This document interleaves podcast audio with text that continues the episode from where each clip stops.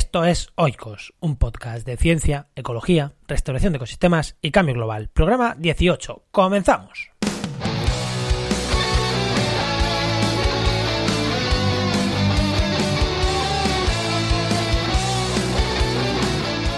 En el programa de hoy hablamos de sociedades científicas con Adrián Escudero, catedrático de Ecología de la Universidad Rey Juan Carlos.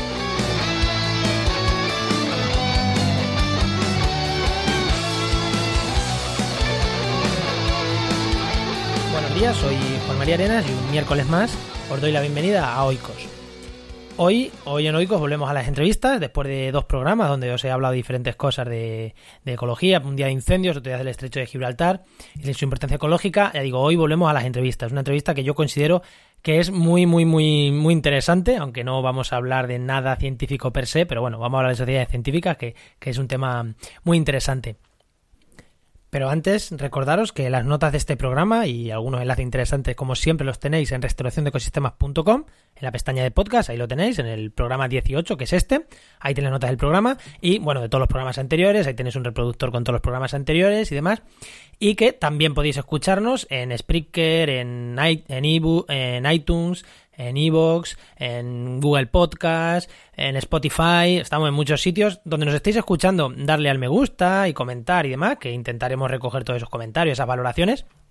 Y también en nuestra página web, si queréis mandarme un, mandar un comentario, ya sabéis, en restauraciondeecosistemas.com barra contacto, ahí podéis mandarnos, eh, contarnos lo que queráis y y decir que ya tenemos algún comentario, ya nos han hecho algún comentario. Eh, eh, pronto haremos un programa dedicado un poco a los comentarios que nos estáis que nos estáis haciendo, que ya van varios. O lo haremos un monográfico o en diferentes programas iremos contando diferentes cosas. Pero bueno, hoy no le quiero quitar tiempo a, a la entrevista de hoy, entonces prefiero ir directamente a la entrevista y en los programas en los que yo hable, pues intentar dar cabida más a esas a esos comentarios que nos vais haciendo por redes sociales y bueno, y sobre todo en, en nuestra web y en, y en Spreaker, que nos habéis hecho algún comentario también. Recordaros también que si estáis buscando trabajo en el sector del medio ambiente, www.trabajamediambiente.com. Todos los días muchas ofertas de empleo que, que Nos Martínez ya nos estuvo contando la semana pasada. Recapitula, las pone ahí. Y, nada, sobre todo licenciados, nivel de máster. El otro día estuvimos haciendo un pequeño análisis y me decía eso, que prácticamente que hay todas las ofertas que pone es a eso, pero bueno, también módulos medios, eh, módulos superiores, siempre relacionados con el medio ambiente. Bueno, y ahora sí que vamos a pasar ya con el programa. Eh, hoy vamos a hablar de sociedades científicas, de sociedades científicas en ecología y en España, bueno, en España y en Portugal. Ahora veremos por qué digo esto. Y si la conexión de Internet no lo permite, esperemos que sí, no haya problemas, vamos a hablar con, con Adrián Escudero. Adrián es catedrático de la Universidad Rey Juan Carlos, catedrático de Ecología de la Universidad Rey Juan Carlos, ha trabajado en investigaciones de todo tipo, cambio climático, eh, de ecosistemas, estudio de ecosistemas áridos, ecosistemas de montaña, bueno, de todo, y no voy a entrar en el currículum que tiene porque es súper amplio. Aparte ha sido mi codirector de tesis y compartimos algún artículo científico. Y, ha estado en varias juntas directivas de la, de la AET, que ahora entraremos en detalle, pero es una sociedad científica de ecólogos terrestres españoles y por eso está hoy aquí. Y además de todo es buena gente, que yo no habría acabado mi tesis doctoral si no hubiera sido con el apoyo de Adri, de, Miguel y de, Iñaki, que ya os hablé de él y ya estuvimos en otro, en otro programa. Bueno, bienvenidos a Oikos, Adri. Hola, ¿qué tal? Bueno, lo primero, y antes de nada, quiero hacer una cosa que ya he hecho otras veces en este programa, y es hacer una defensa de la Rey Juan Carlos. La Rey Juan Carlos ha tenido un desprestigio enorme, enorme, pero yo siempre he dicho que hay investigadores buenísimos y siempre he personificado en ti y en tu grupo porque es el que conozco más cercano, pero mm, bueno, quiero también que, digas tú eso, lo, bueno que hay en la Rey Juan Carlos, que es que me, me fastidia tanto cada vez que escucho cosas malas de la Rey Juan Carlos. Oh, Juan, pues muchísimas gracias por empezar por ahí, porque llevo creo que más o menos dos años que cada vez que tengo oportunidad en algún foro que me han invitado, en algún en, congreso, en alguna reunión, me gusta comenzar siempre eh, hablando de esto. O sea, realmente lo que ha ocurrido en nuestra universidad pues es una disfunción, pero que, que está muy aislada y que no tiene nada que ver con el desempeño que hacemos la mayoría de los trabajadores públicos apasionados por nuestro trabajo que, estamos allí. Eh, desafortunadamente, pues creo que lo que tenemos es básicamente un, un ataque a la universidad pública y en ese sentido soy muy, muy crítico también con lo que ha hecho la, la CRUE y la Conferencia de Rectores de, de, Madrid, la CRUMA, que yo creo que no se posicionó claramente para, para defender a todos los trabajadores que estábamos, estamos aquí y que desde mi punto de vista pues nos hemos envuelto en una, en una vorágine de desprestigio absolutamente injusta. En nuestro caso, nuestro departamento, nuestro área de biodiversidad y conservación, creo que, que el desempeño es espectacular de los, de los mejores de, del país y desde luego equiparable a lo que hacen las mejores universidades por ahí fuera.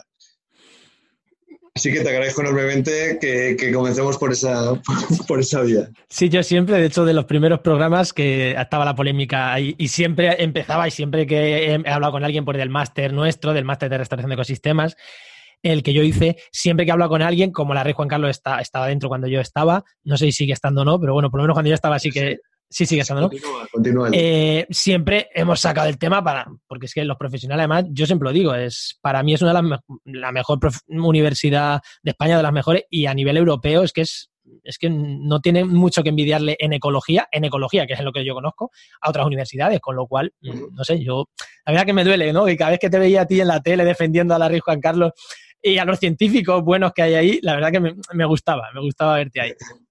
Gracias, Juan.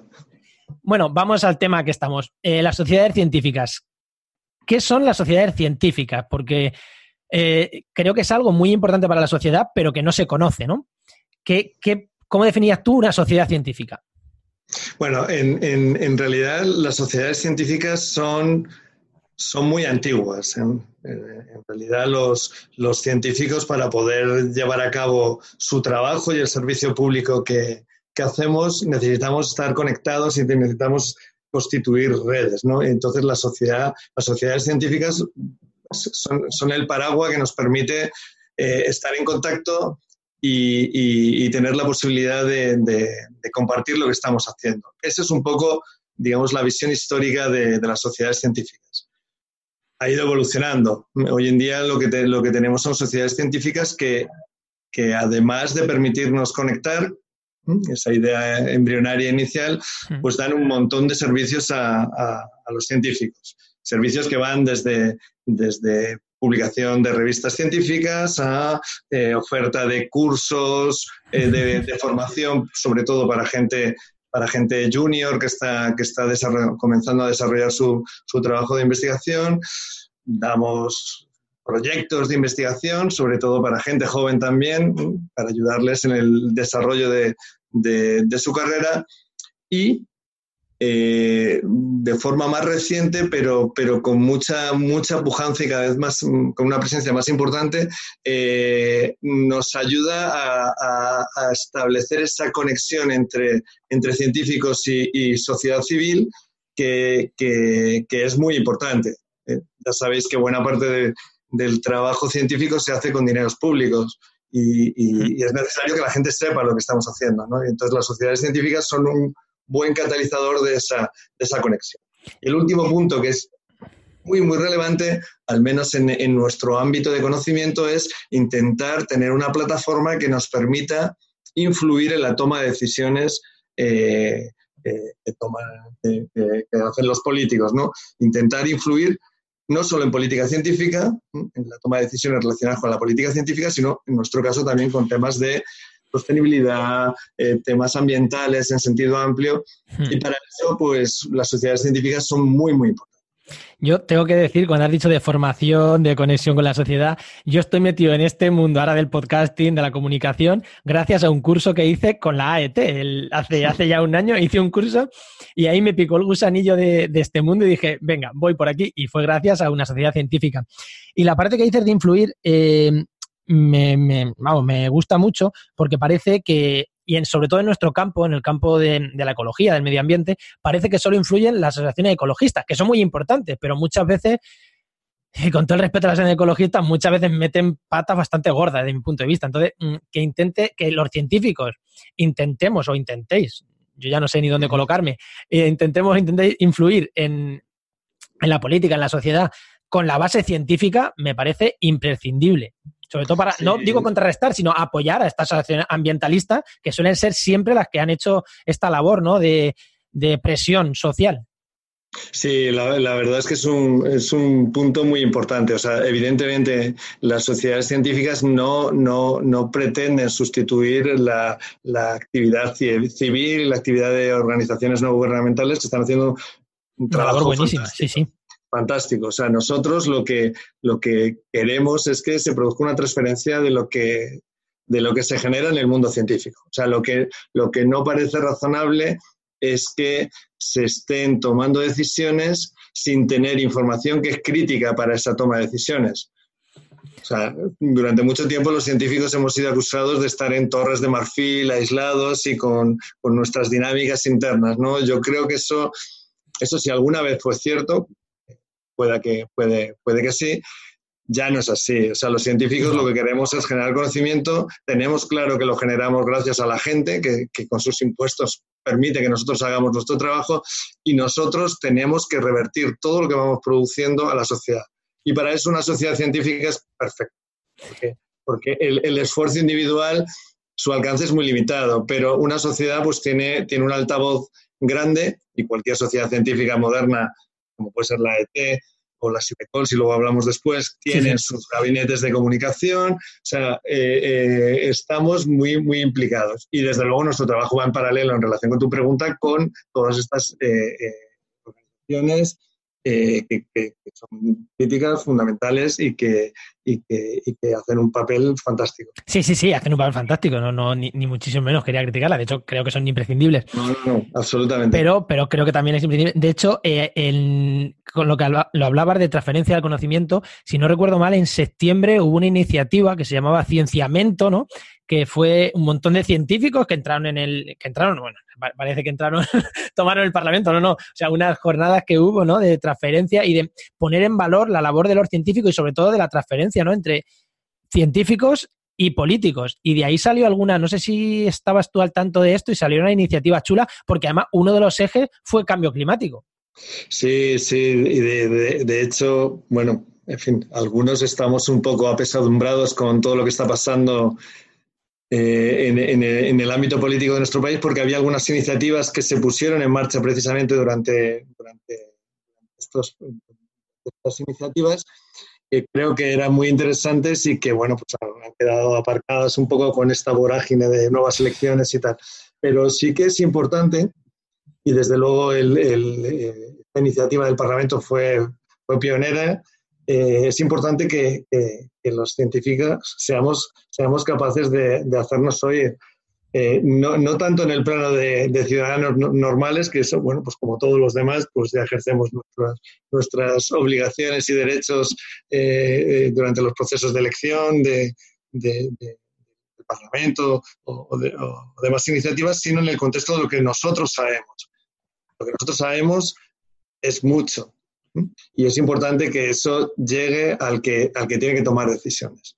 Y, con el tema de la ciencia eh, y hablando y conectando con la política, eh, parece que es uno de los, de los campos, y, sé que no es, sé que no es eh, óptimo, ni mucho menos, parece que es uno de los campos donde, entre comillas, más se pueden llegar a acuerdos, ¿no? Porque hace poquito, hace nada, hace una semana, se fue del Congreso de los Diputados, dos días antes de acabar la legislatura, con lo cual eh, Rosa Martínez, que era una de las portavoces de ciencia en el, en el Congreso, y se fue diciendo que en, en la Comisión de Ciencia había trabajado y había, habían llegado a acuerdos con todos los grupos políticos, que en el momento en el que estamos, eh, llegar a acuerdos con todos los grupos políticos en temas súper importantes como es la ciencia, me parece súper bueno. Bueno, yo creo que yo creo que sería muy importante que todo el mundo supiera que primero el desempeño de los científicos españoles es muy muy bueno. Sin duda. realmente estamos muy bien posicionados a nivel global. Si tuviéramos en cuenta eh, la eficacia en, el, gasto, es decir, la, productividad que tenemos en relación con la cantidad de dinero que recibimos para nuestra investigación, somos los primeros del planeta con, con diferencia.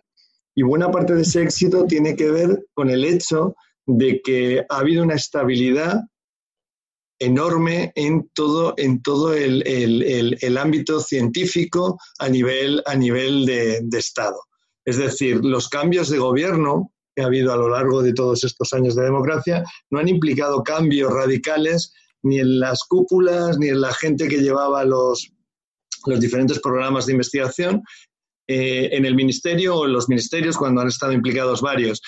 Es decir, ha habido un consenso no, no, no explícito, pero, pero tácito para mantener eh, eh, todas las estructuras. Hasta el punto que hoy en día nuestro sistema, por ejemplo, de evaluación de los programas competitivos de, de ciencia o de contratos predoctorales o contratos postdoctorales son sin duda de los mejores que hay a nivel mundial. Sin duda. O sea, de los mejores. Y eso ha ocurrido con gobiernos socialistas, con gobiernos de, del PP. O sea, se ha sido lo suficientemente sensato como para no modificar, no modificar eh, eh, este, esta estructura y estos engranajes. Y eso es muy, muy, muy importante. Luego podemos hablar del dinero que ha habido en cada momento. Ahí sí que ha habido diferencias políticas, pero todo lo que es el sistema de mantenimiento de la calidad de la investigación ha sido ejemplar. Pues ojalá que ojalá que tomen nota y lo hagan para la sanidad, para la educación, sobre todo para la educación a, otros niveles, a otros niveles, porque es que para la educación cada llega un gobierno hay cambios brutales. Totalmente de acuerdo, totalmente de acuerdo. Vale, pues eh, retomamos, aunque la verdad que es un tema, el tema de la política, ya sabéis que a mí me apasiona, pero vamos a retomar un poquito del papel de las sociedades científicas. Bueno, de hecho, el papel de las sociedades científicas, que era otra pregunta que te quería hacer, creo que ya lo has dicho, el papel que tiene la sociedad, eh, vamos, creo que era una pregunta que te iba a hacer, pero preguntándote qué, son las sociedades, lo has respondido súper bien, ¿no? El papel que tienen las sociedades a nivel de conexión, a nivel de influir, a nivel de formación, o sea, que, eh, que saltan más allá de lo que es, de lo que es la propia, mm, cúpula científica, ¿no? Por así decirlo. Y eso ya lo has dicho súper bien. Vamos a entrar, si te parece, en las dos sociedades científicas que a nosotros como ecólogos más nos afectan. Una que, es la Sociedad Española, la EEAEET, Sociedad Española de Ecología Terrestre, de la cual ha sido vicepresidente y actualmente miembro de la Junta Directiva, ¿no? Mm, absolutamente. Eh, porque, o sea, para nosotros eh, es la asociación principal, las, se llama asociación, pero en realidad es una sociedad científica. ¿Qué podrías destacar en concreto de la AET, de los logros que ha tenido la AET en estos últimos años y de los que esté realmente orgulloso, ¿no? Decir, mm, me, gusta el programa este que tenemos o me gusta mucho esta labor que hacemos en concreto. Mira, la AET es una sociedad que, que ha venido creciendo de manera regular durante los últimos 15 años. En este momento el número de socios se sitúa en torno a unos mil un número muy importante porque a diferencia de lo que ocurre en otros, en otros eh, países, eh, cuando hablo de, mil socios estoy hablando de mil académicos, es decir, personas que se dedican a hacer ciencia. Puede ser desde predoctorales a, profesores eméritos, ¿no? Pero es gente que hace ciencia. Mil personas en, en este ámbito pues nos sitúa entre las sociedades científicas más grandes de nuestro país. ¿Qué hemos conseguido? Pues, pues desde luego hay muchos hitos. Eh, el mantenimiento de una revista eh, online que se llama Ecosistemas, que es una revista que se hace en español, porque la vocación, la vocación ha sido siempre fundamentalmente de servir un poco de vehículo, de transmisión de conocimiento y de ciencia ecológica en el, en el ámbito hispanoparlante. Muy, perdón, es muy importante en Sudamérica y en América Latina pues los números son, son, son espectaculares. O sea, la cantidad de visitas, descargas de los trabajos que tenemos es, es, realmente enorme. De la, revista, de la revista esta Ecosistemas, te tenía apuntado preguntarte porque es una revista que, para que no lo sepa, en castellano, pero que está indexada como revista científica, o sea, que, puntúa, no es que tenga un nivel muy alto, pero desde hace un par de años ya es una revista científica pura y dura, no es una revista divulgativa, no es un, no, es un blog, no. es un blog, es una revista científica pura y dura, y en castellano, que no sé si habrá muchas en nuestro campo de la ecología o en general en castellano, ¿eh? Sí, no, no, no hay muchas y además nosotros lo queremos mantener. O sea, nuestra lengua vehicular para, para el trabajo de los científicos es el inglés. La mayoría, en fin, el 99% de las revistas que tenemos eh, y en las que nosotros trabajamos son revistas, revistas que, son en inglés, pero siempre nos ha parecido importante en, en, nuestra asociación mantener esta revista online precisamente para, para facilitar la incorporación al tejido científico de mucha gente de, nuestro contexto cultural, ¿no? Y por eso la seguimos manteniendo eh, con este formato. Y además, la revista suele estar organizada en, frentes temáticos, o sea, cada número que va saliendo, que son tres al año, pues cada número suele, suele cubrir un aspecto que nos parece eh, relevante, de manera que, al final lo que quedan son pequeños monográficos que son muy importantes para transmitir ciencia entre nosotros, pero que también son muy útiles para estudiantes de universidades o gente que tiene interés. Te voy a decir una cosa para lo que la revista Ecosistemas me sirvió a mí de mucho. Eh, hace como tres meses estuve dando, dando una conferencia de divulgación y comunicación científica en la Universidad de Huelva. Ayer era una conferencia taller y me pidieron, los profesores que la organizaban, que, buscara un artículo científico con temas de ecología, pues era, para ingenieros forestales, pero bueno, con cualquier cosa de ecología, para trabajar en clase, bueno, para, pues para, pues para transformar ese artículo científico en, un, en un formato más divulgativo o más de transferencia del conocimiento. Y me dijeron, búscate una revista y dice, pero intenta que sea en castellano para que el inglés no sea una limitación, porque claro, por muy buen inglés que tengas, tardas más en el inglés. Y, dije, bendita revista Ecosistemas. No, no.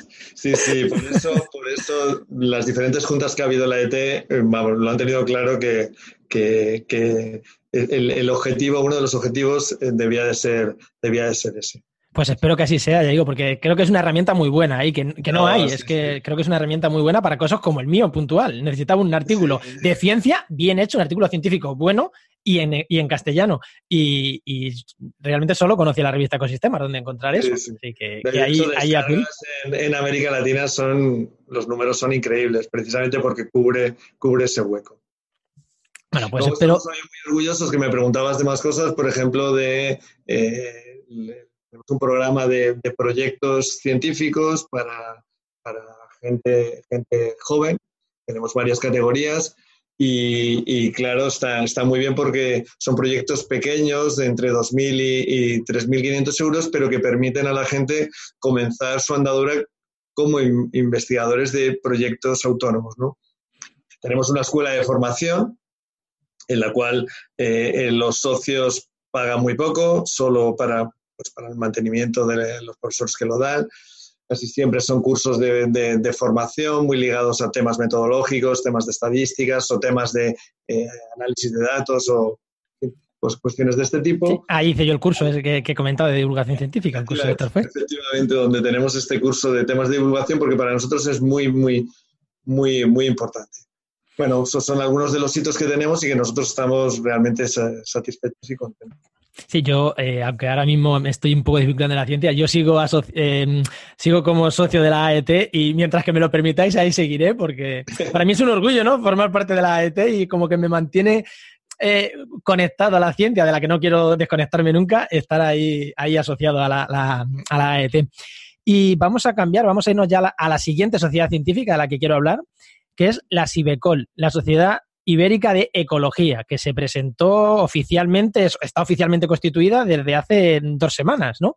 Sí, sí, ese es un, hito del que estamos muy, muy orgullosos.